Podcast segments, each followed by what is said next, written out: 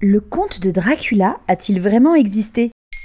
Merci d'avoir posé la question. Nicolas Cage est de retour au cinéma ce 31 mai 2023 dans Rainfield, où il interprète le vampire le plus emblématique, Dracula, prince des ténèbres. Créature de littérature apparue au XVIIIe siècle, Dracula a depuis inondé la pop culture, que ce soit en série, en jeux vidéo ou bien sûr au cinéma, et ce, dès 1922 avec le chef-d'œuvre Nosferatu, ou plus récemment avec la version de 92 de Francis Ford Coppola. Encore un chef-d'œuvre. Mais d'où vient ce personnage? C'est ce que nous allons voir. La figure du vampire est antérieure au seigneur des Carpates. Oui, Dracula a plein de surnoms. Mais lorsqu'en 1887, après dix ans de labeur, l'écrivain d'origine irlandaise Bram Stoker sort enfin son roman, il marque un grand coup. Avec Dracula, il vient d'inventer le vampire le plus célèbre de la planète, et les lecteurs seront aussitôt séduits. Mi-homme, mi-créature, assoiffé de sang, Dracula affronte l'éternité reclus dans son château transylvanien. Château qui existe d'ailleurs réellement. On peut le trouver près de Brassov, il s'appelle le château de Bran.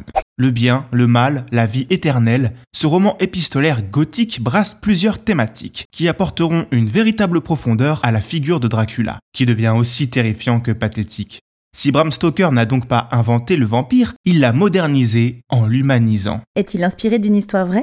Pour commencer, mais on ne sait pas dans quelle mesure, Dracula serait inspiré d'un ami de l'auteur, un célèbre comédien de théâtre de l'ère victorienne, Henry Irving. Mais Dracula, c'est avant tout un humain damné, et cette idée, elle vient tout droit du folklore roumain. La légende raconte qu'un individu ayant commis de mauvaises actions durant son existence et qui mourrait d'une manière brutale sans être inhumé selon les coutumes, deviendrait un mort-vivant ou un vampire. Cette rumeur est d'ailleurs citée telle qu'elle dans le roman. De là à parler d'histoire vraie, mais il y a un personnage historique, terrible et sanguinaire, qui lui a bel et bien foulé la terre des Balkans au XIIIe siècle. Un guerrier nommé Vlad Tepes. Ce sombre personnage a inspiré Bram Stoker pour son conte démoniaque, et difficile de trancher quant à savoir lequel est pire que l'autre. Comment ça? Si je vous donne son surnom, ce sera peut-être plus parlant. Vlad Tepes, aussi appelé Vlad l'Empereur III, était surtout surnommé Vlad l'Empaleur une réputation pas volée. Les chroniques roumaines relatent comment, lors de ses batailles contre les Turcs en 1460, ce prince aurait fait empaler 25 000 prisonniers. Il n'en faut pas plus pour le voir représenté par la suite comme un véritable buveur de sang cannibale. Bref,